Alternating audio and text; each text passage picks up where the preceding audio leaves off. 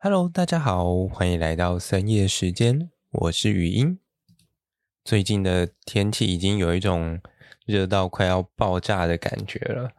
所以我前几天啊就跑到朋友工作的一个山上的农场，就是去鬼混了几天。哎，不是鬼混，是避暑啊，我也有帮忙做一点工作，在。现在的山上的温度其实真的还算蛮舒适的，虽然他们温室里面一样跟外面热到爆炸，而且有时候可能比山下还要热，因为温室的那个算是那个叫什么温室效应吗？反正那个温度的上升幅度真的还蛮高的，有点可怕。但就是早上跟清晨的那个温度其实。真的比山下舒适很多。我前阵子啊，虽然还在那边感叹说，就是我自己的频道好像，嗯，不知不觉中已经过了半年了吧，就这样做半年了。然后后我后来想想，我去那个朋友的农场，因为我去年大概在一年多前吧，有去帮他，呃，算是打工换宿吗？反正他们就在重新整理他们的一些温室，这样他们在种玫瑰。那玫瑰的那那个区域，那个厂区其实蛮大一部分，就是去年的病虫害很严重，然后原本的管理其实问题还蛮多的。对，所以我那时候就是去协助帮他们，就是把那些要铲除的玫瑰一起处理掉，这样。虽然说中间还有陆续去了一两次，但我这一次在上去的时候，看到那个玫瑰的温室，就认真觉得说：“哦，时间怎么过这么快？”其实，呃，经过了一整年，那个厂区其实耗费了蛮大量的人力，然后还有时间把它整理完，那整个变得非常的干净，然后现在就是。种上了一些新的玫瑰花，那同时也有一小区是他们在引进品种做实验的部分。这样，光是看到那个 before 跟 after 的那个感觉，其实我自己觉得还蛮震惊的嘛，就是会有一种哦，怎么变化了这么多的感觉。虽然真正在工作的都不是我啦，都是我同学。我其实也蛮佩服他，可以把整个厂区就是和他们厂长一起把它整顿的这么好嘛？对啊，觉得还蛮厉害的。然后啊，说到近况的部分，这里有一个重磅消息要跟大家分享一下，不对，是预告一下，我们有个活动即将上线。那他预计的时间呢，将会举办在今年的七月十六号，应该是下下礼拜日吧，晚上的七点半到九点半。那我们想要举办一个线上的分享会。那这次的主题是森林在永续趋势的转型需求以及扮演的角色。森林在永续趋势的转型需求以及扮演的角色。这几年啊，因为永续还有碳汇跟 ESG 阿里亚扎的东西，其实非常的火热。那所以这一次呢，我只是找了我一个算学长，他叫做奕成，他本身在当企业永续管理师，那就找他来跟大家简介一下。什么叫做企业永续管理师？然后另外一部分的话，也会请他分享一下说，像这样子的一个企业永续管理师，他在组织中的一个角色，还有他本身的呃，算是负责的职责在哪边吧。那一般就大概率来说的话，嗯、可能就会包含一些像策略制定啊，或者是。监测或者是还有报告的方面，那具体的一些任务内容的话，可能会包含一些像温室气体盘查辅导，然后碳减量方案、ESG 规划案，还有一些企业内训跟永续报告书之类的。在整个分享会的过程中，就会嗯大致上跟他讨论一下这块东西。那另外一部分的话，也会跟他聊一下有关于企业和永续的一些议题。然后最后的话，也会请他稍微分享一下，他觉得呃目前森林他在这样子的一个永续转型的风潮当中，他的一个。角色还有定位会在哪里？另外啊，可能就是顺便请他提供一些森林系未来的展望还有建议，就例如说可能要怎么去转型啊，以符合现在的一些市场需求。那对于森林系未来一个发展和方向的一些个见解，这样。那假如大家对于议程还有他的工作内容有兴趣的话呢，我会把呃活动的一个算报名链接贴在底下的资讯栏。那假如大家还没看到的话，就代表说呃我可能这两天比较废，还没有把东西弄上来。这样至少在礼拜五之前应该就会上架。那这两个礼拜，大家应该就会听到我持续的帮大家更新资讯。大家如果有想要听的话，记得要来报名哟。那分享会的形式呢，主要就会以线上的方式来进行，所以呢，各位不用担心你们到时候人在何时何地，你只要有网路就可以跟我们一起进行活动喽。假如你对于永续管理师，有一些好奇或者是问题的话呢，也非常欢迎一起带到我们的分享会中。我们会预留一些时间让大家一起提问和讨论。再来，另外一方面啊，议程之后也会是呃森林边缘的一个节目算合作伙伴。那我们目前有呃构想了一些新的节目方向，这部分我觉得算是。多一个主持人做出来会比较有趣的一些内容啊。那假如想知道的话呢，哎，当然大家欢迎来我们的分享会，你就会知道喽。那我们就七月十六号星期日晚上七点半到九点半，我们不见不散喽。那这集哎，这集还没有要结束，不要紧张。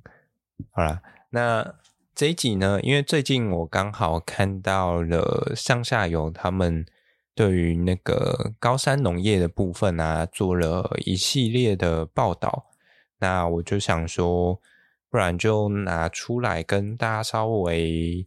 简介和讨论一下好了。因为我觉得这个算是一个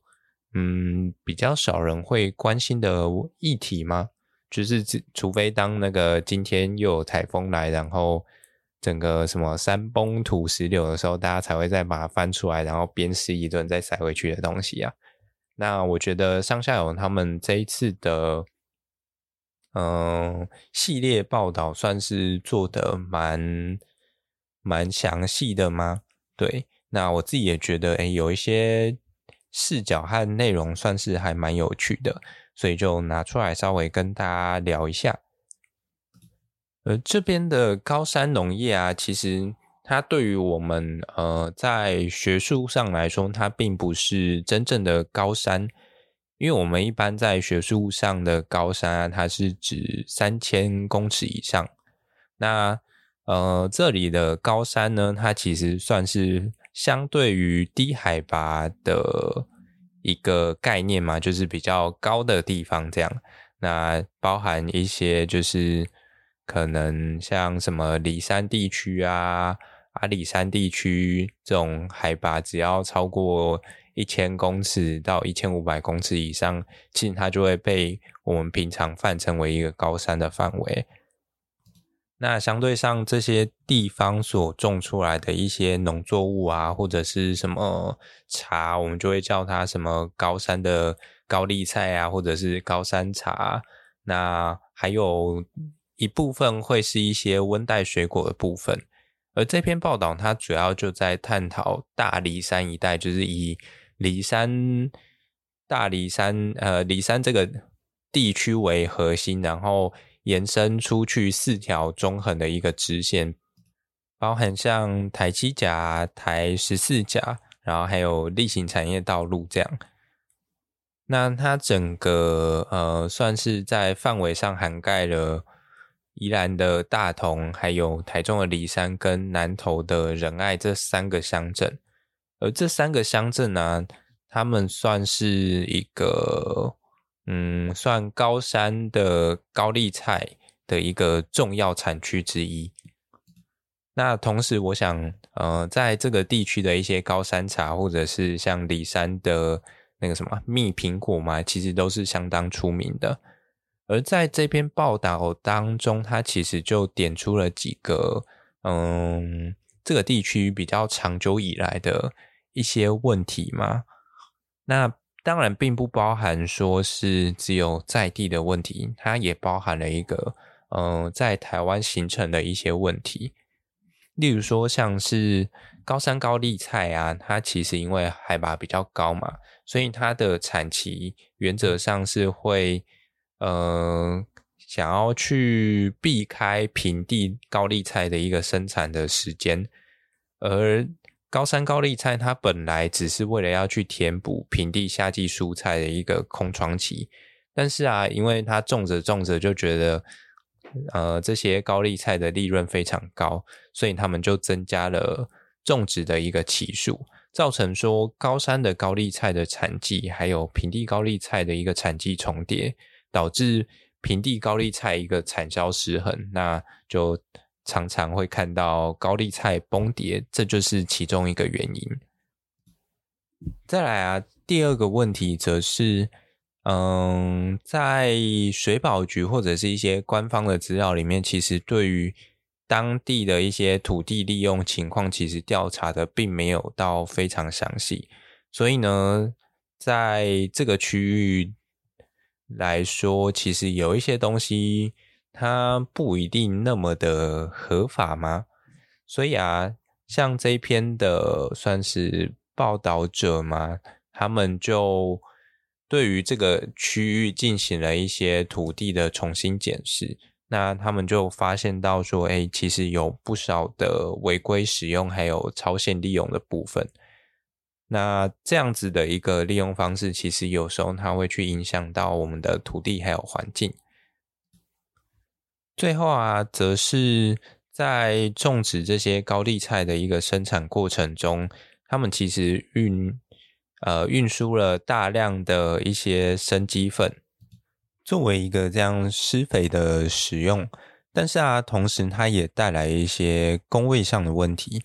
例如说，它有可能会造成一些重金属铜啊或锌的污染，或者是也有可能让一些作物更容易受到一些病虫害的引诱，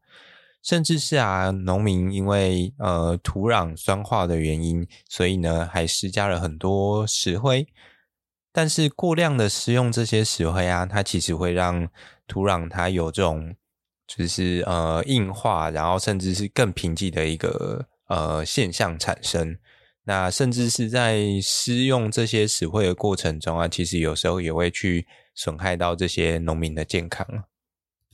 所以呢，整体来说啊，呃，在高山的农作上，大致上目前。嗯，比较容易遇到的大概就是这三个问题需要被解决。而在这份报道当中，其实他也有提到说，像这样子的高山农业啊，它其实不是一种非黑即白的一个对立场面。因为其实，在山上也有很多爱护这种呃生态和环境的这些农民，他们也希望可以在兼顾生计的同时啊，也可以。达到一些环保的效益，那甚至是说，也有一些农民，他们甚至呃愿意退耕还林，那以吸引更多的一些消费者来支持这样子的一个理念。也就是说呢，其实高山农业和友友善环境这两件事情，它其实并不矛盾，只是有时候它会需要呃更多的消费者。去支持这样具有永续理念的一些农民，去让他们可以做出更多的一个努力。这样，那么在继续接下来的讨论之前啊，我觉得有一个名词可能要先跟大家稍微解释一下。刚刚有提到一个东西叫做超限利用。超限利用呢，大家可以把它讲呃想象成是超过我们原本土地设定的一个使用方式的利用。呃，讲的比较实际一点好了。我们目前的土地啊，地目大概可以把它分成说一般的这种建地，那再往下一层呢，可能是这种农地或者是农牧用地，那最底层的话，大概就是像林地这样子的一个地目。不知道大家有没有想过说，这样子的地目，它到底是怎么样去设定出来的呢？难道是诶国家今天想要说它是什么样子的地目，它就是什么地目吗？还是说它其实是有一定的准则呢？除了像这种都市规划以外啊，还有一个部分是早期在这些地目分类上，它其实呃会依据最直接的一个标准，就是以坡度来做计算。在不同的坡度下，我们通常就可以把它归类成不同的一个。土地类型，那相当于说，我们就是用坡度来去限制我们在呃土地开发利用的一个程度。这样，那当然，呃，像大家的理解，林地它本身就是一个能够使用的限度最低的一个层级。那么，它能够使用的方式就是呃，就是造林，对，就是种树，然后维持这样子的生态。再往上的话。呃，就是农地嘛。那农地或农牧用地的话，原则上它就是可以农用或牧用。那往下的话呢，它其实也可以作为林用，就是你今天要在农地上面种树也没有问题的。那像这样子的情况，我们就会把它称为降限利用，就是把它降一个阶层来做使用，降低它的一个使用限度。这样。那反过来说啊，假设我今天把森林拿来作为一个农用或者是呃放牧使用的时候呢，它就会超过它原本的可以使用的一个极限。那所以我们就会把它称为超限利用。再延伸一点的话，包含像上面我们刚刚讲的建地的部分也是这样。你把一个农地或者是林地啊拿来当成一般的建地使用的话呢，它也是我们所谓超限利用的情形。但反过来说呢，建地你要拿来种树，其实原则上应该也是可以的。原则上，只要不违反一些像都市规划他们本身的一些呃，算是计划的话，我记得应该是没有问题的。但之所以会没有人这么做，我觉得最大的一个原因是因为你今天在都市中心，与其种一片森林来卖钱。大家都嘛宁宁可去盖一些大楼，然后或者是租给别人去干嘛干嘛的，那个还比较赚钱。没有人会想要在就是一个市中心里面买一大片土地，然后去种一片森林，为了要搞林业赚钱这样。所以说呢，像我们刚刚前面提到的啊，呃，在这份报道里面，它所谓的超限利用土地的话。我猜应该大部分都会比较偏向是原本的地目属于林地，但是它被拿来作为一个农用的情形，呃，有这样子的一个超限利用的现象。但是啊，像这样搞这种高山的农业，难道真的有比大家想象中的还要赚钱吗？如果是的话，那不就全国一起来搞高山农业就好了？没事，还需要什么护国神山要干嘛？所以啊，这个部分其实就要从一些台湾的历史背景开始说起。讲白了，其实呃，早期之所以会有这样子的一个高山相关的开发，一部分主要是因为当初政府在撤退来台的时候，嗯，他们需要发展一些资源嘛。然后再一部分是需要有地方可以去安置当初的这些农民，那所以呢，就经由这样子的一些相关措施，那就开始了这些高山农业的一个起源。也因为当时的二战后婴幼婴儿潮开始涌现，台湾的人口啊，其实也以年均三 percent 的速度在快速的成长，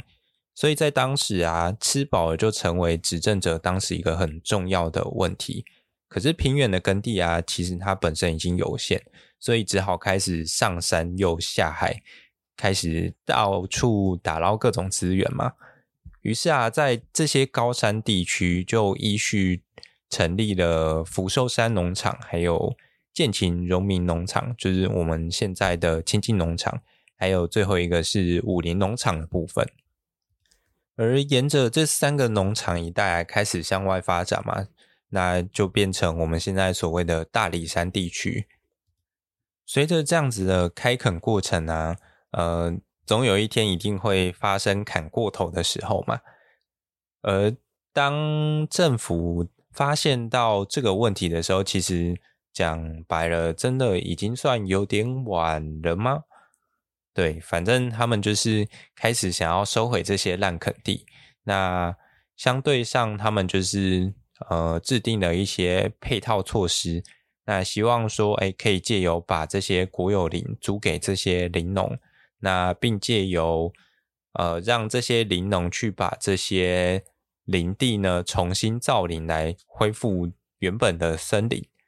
只是呢，当年的一个配套措施啊，它是希望说，哎，在一边鼓励这些农民的过程中，还能够让他们维持一些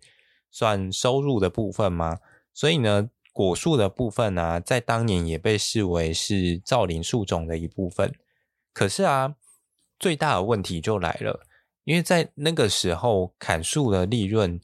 呃，相对上它并没有比你今天种果树的利润来要来个高。也就是说，讲白了，我今天与其去种树，那我倒不如就是继续违规，然后呃种茶也好，或者是种果树也好，那。这样对他们来说呢，才是一个维持生活还有呃利益的一个最好部分。这里其实有一个很大的原因是来自于说，当时台湾的一个林业发展，其实它整体的一个配套嘛，并没有像国外那么的完整。大家有时候会觉得说，哎，像日本他们的林业发展的非常良好。其实很大一部分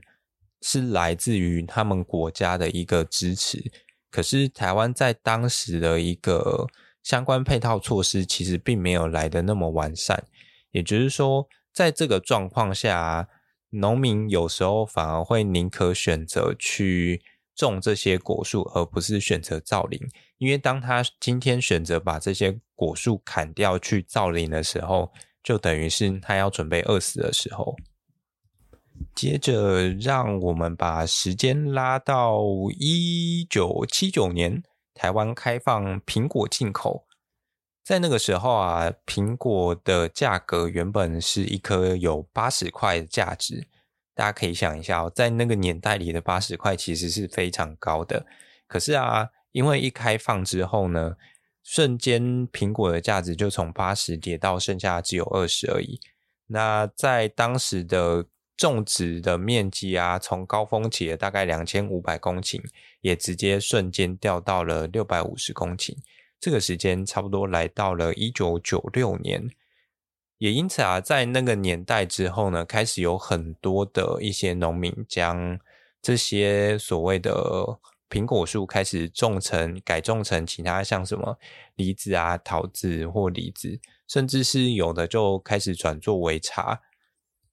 在后面开始更有许多人开始种菜，就是变成现在我们所谓的呃高山的一些高丽菜或者是其他蔬菜。但是这些高山的蔬菜，甚至以高山高丽菜来说，它真的这么赚钱吗？其实啊，现在的呃算是一个成本吗？在这些地区的务农成本，其实相对上平地来说是高非常多的，尤其是以运输成本还有租金这两个部分为主。那从租金的部分，他有提到说，像是在一些比较偏远，就是交通不便的地区，你可能一年可以来到每公顷六十到八十万，而最贵的像华冈地区的话，甚至可以从每年每公顷来到一百多万都有，最高好像甚至来到了一百八十万，真的是非常的扯，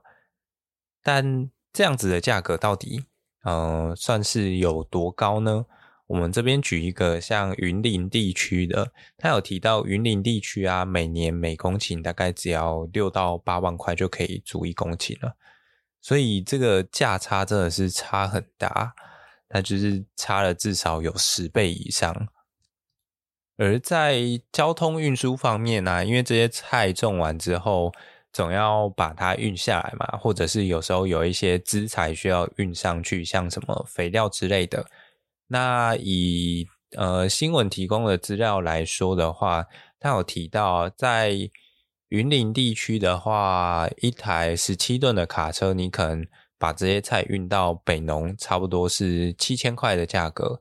可是假如说今天要从呃。红乡地区吧，我记得应该是红乡，就是在清境附近的一个部落。那从这个地方运到北农的话，它的价格至少要高一倍以上，来到一万七左右。另外啊，在这些地区，也因为他们种高丽菜的时候会撒很多石灰，所以呢，这些石灰啊，它在经过这些雨水还有。就是那种下雨过后的冲刷进到了地下水啊，而他们的这些取水的水管也会因为石灰质过多，常常会堵塞，那他们就会经常需要耗费一些人力成本去维修这个部分。讲到水管啊，水管，因为他们不像我们是，就是在平地的话是一般。是用我们就是自来水公司可能拉个水管进来就到你家了，没有，在山上没有这回事。山上的水源很多时候你都需要自己去牵水管，而牵水管的话，呃，这边有的资料是四米大概要三百块钱，是那种硬质的水管。但这些水管啊，它不是签了就没事了，它顶多撑七年，所以每七年你就要再换一次。而这边简单换算一下的话，你至少每四公里差不多就是三十万左右，平均每公里差不多七万多块吧，七万七万五。所以说，要在这种高山地区种这样子的一个农作物，其实是非常消耗成本的。那么既然如此，为什么还会有人想要在这种地方种高丽菜呢？我自己觉得啊，这个其实有点那种赌博心态的感觉嘛。虽然我不能说就是所有人都是抱持着这样子的心态，但呃，以目前的这样子的一个算是市场的状况来说，我自己觉得真的很像在赌博。因为对于这些高山的高丽菜来说，他们之所以价格好，是因为在夏季这段期间。低海拔的地区没办法去生产这些叶菜类，而在他们这段时间其实是算是蛮适合种植的，甚至是他们现在已经种到就是整年都可以生产这些高丽菜了。那么对于他们来说，他们要赌的其实就只是一次低海拔地区可能因为台风或什么天灾，然后造成他们没办法的，就是生产出来。那他们就有机会去赚这样子的一波暴利，这样，这个我觉得其实就跟赌博其实没什么两样。那假如说赌错的话，那因为高山高丽菜相对于这种平地种出来的高丽菜，它价格其实还是偏高，所以通常会被压榨的，也都是会以这种低海拔的菜农为主。但是你说市场上会有人 care 吗？我觉得是没有啦。只要说就是这些高丽菜好吃就好了。我火锅里有高丽菜，我管你是哪里的农民会饿死吗？讲白了就是这样。所以这也是为什么有办法造就这种寸土寸金的高山高丽菜奇迹吗？除了高丽菜以外啊，他也有提到说，最严重的超限利用的作物其实是以茶为主。以果树来说的话，你只要遇上一个就是气候上的问题，那你当年就很有可能会难以收成。不过啊，相较上这些果树，茶和高丽菜就可以很大幅的去减少掉这样子的一个算是风险吗？因为它们本身的一个产出期相对比较短，像高丽菜可能一一年可以种个三期没有问题，你只要三期赌中其中一期你就赚钱了。而茶树的话，一年最多可以四收嘛。那相对上，它也比较不会去担心说，哎，台风今天来，它会造成一些什么毁灭性的灾害，除非整个山区直接崩塌这样。再加上啊，大家近年喝茶已经喝到有一种丧心病狂的程度嘛，就是没有比赛得奖的茶不喝嘛。所以啊，像这种状况就相对上去助长了这种高山茶，还有这种就是。嗯，特殊茶品的一些需求，也因此啊，会有很多人去抨击说，这些在高山上务农的人，还有就是种茶的人，其实他们算是造成一些土石流或者是山崩的一个重要元凶。但我觉得大家有时候可以反过来去思考一件事情，就是。不知道大家怎么看待土地啊？因为对于这些农民来说，土地其实是他生财的一个很重要的工具，而且是就是绝对必要的。当今天他少了土地的时候，他就不会有收入。也就是说，换个角度来看的话，对于农民来说，其实这些土地是非常重要的。他们有这么。笨到会轻易的让这些土地流失掉，或者是让它坏掉吗？所以啊，其实随着许多的知识普及，还有相关的一些辅导措施啊，也有越来越多的一些农民，他们其实也愿意用一些更友善生态的方式去栽植和生产这些作物。那么其实，嗯，整个议题它还有很多一些小细节啦。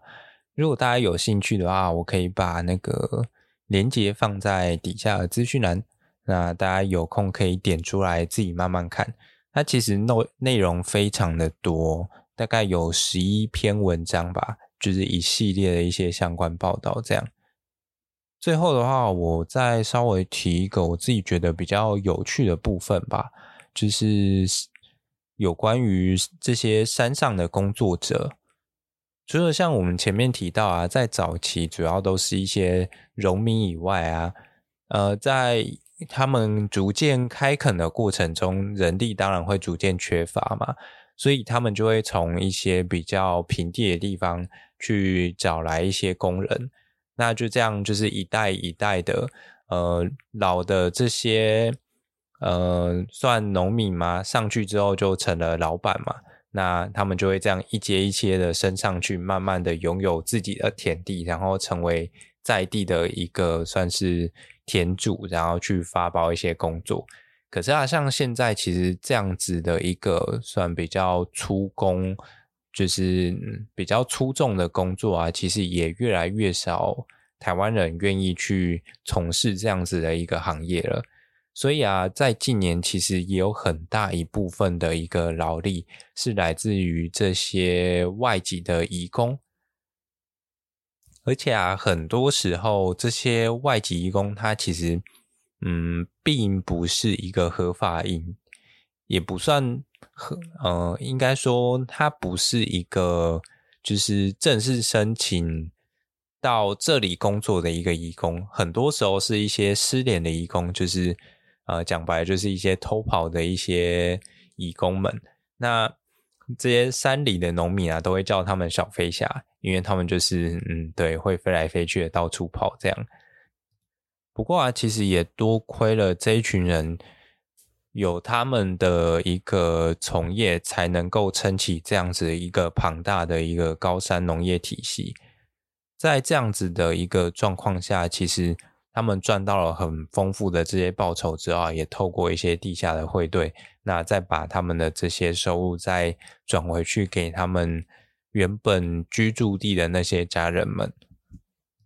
而其实他们也有提到一件很重要的事情，就是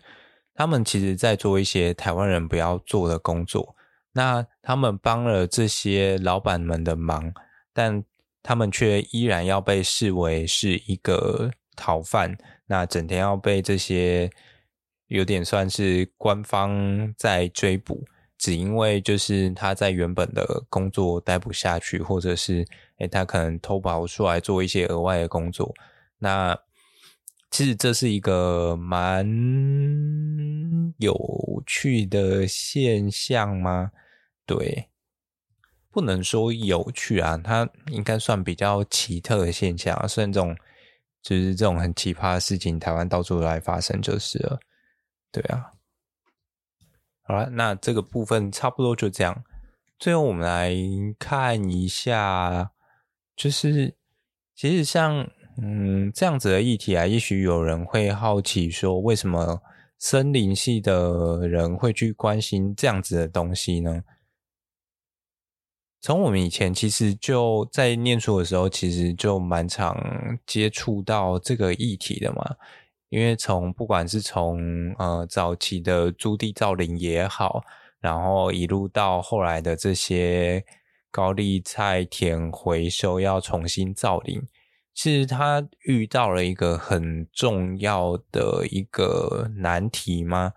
就是。因为这些高丽菜田，它使用了大量的石灰，所以它在重新造林的过程中是非常的，算是阻碍重重吗？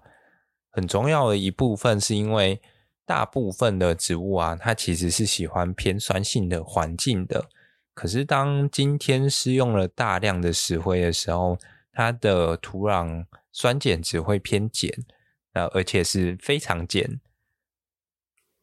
再来的话，还有一块是因为，当今天使用了大量的石灰之后，有很多微微量元素，植物是很容易吸不到的。那吸不到就会营养不良，那就会很容易死掉。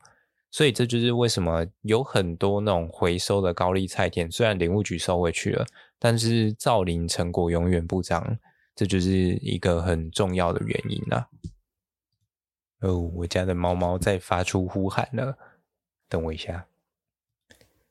那我回来了，回到那个高丽菜田的那个问题啊，其实，嗯，目前几个比较算可行吗？呃，对啊，算可行的解方大概有几个啦，一个是刻土嘛，就是。呃，花大钱，然后买来一堆可以用的土，那就把它刻下去，当个台币战士，就可以解决这个问题了。这是一种解决方法，虽然比较花钱。再来比较生态一点的方式的话，就是使用菌根，让这些植物接上一些可以耐受特定环境的菌根，那让它可以在这种险恶的环境继续生长。那相对上比较不容易死掉，长久下来，等这些土壤慢慢的化育，就是就是长得更好一点之后，这些植物就会慢慢长大了。那菌根这一块其实也算是我自己的专长之一，之后有空可以开几个专题来跟大家聊聊。而像这样子把一块就是呃很糟糕的土地。那重新种上植物的这样子一个过程，我们就会称它是一个复育学的东西。那在这样子的富育学，它其实有很多种不同的富育方式，例如说富育成原本这个地方会有的一些植物相，或者是说，呃，我们把它种上一些可能可以适合这个地方的一些植物，等等等，那就是。它的方法学有非常的多种，有机会可以再慢慢跟大家介绍这些东西。另外啊，因为像这些，嗯、高丽菜田嘛，就是它其实本身的一个酸碱值是非常偏碱的，所以啊，有一些菌根它其实也很喜欢这种碱性的土壤，例如说像是松露，没错，大家没有听错，就是松露。像这几，哎，刚好今天我看到就是，嗯、那个、那个、那个、那个谁啊？应该是傅博士他们啊，就是林试所那边，其实他们近几年一直有持续在寻找台湾的一些原生的松露。那刚好今天我有看到新闻，就是有一个新的台湾松，哎，台东松露，对，就是他们又发表出来了。这样，那它是目前台湾呃低海拔。就是海拔最低的一种松露，这样分布最低的。那回到呃高丽菜的部分呢、因为像松露它本身是一个可以适应这种高 pH 值的一种菌类，所以呢，其实我自己一直有想要去尝试说，在这种这种高丽菜的回收田里面去接种一些松露，然后试着去重新造林。那甚至是说，长期来说，它是不是有机会可以形成另外一种呃绿色的产业？那不只能让这些高丽菜田有一个新的嗯算出路吗？那同时也可以提供这些农民一个比较长久的一个收入方式。这样对，就是让整个产产业可以顺利的转型。假如说，哎。各位听众听到的话，有兴趣的欢迎跟我联络。对啊，希望有机会可以在台湾山上种出一大片松露喽。那我们这一集，我觉得时间好像差不多了。最后再次提醒，我们在七月十六号礼拜日晚上七点半到九点半，有一个森林在永续趋势的转型需求以及扮演的角色活动分享会。那大家有空的话，欢迎来一起拉雷喽。那我们今天的深夜时间就到这里喽，让我们下个礼拜再见，拜。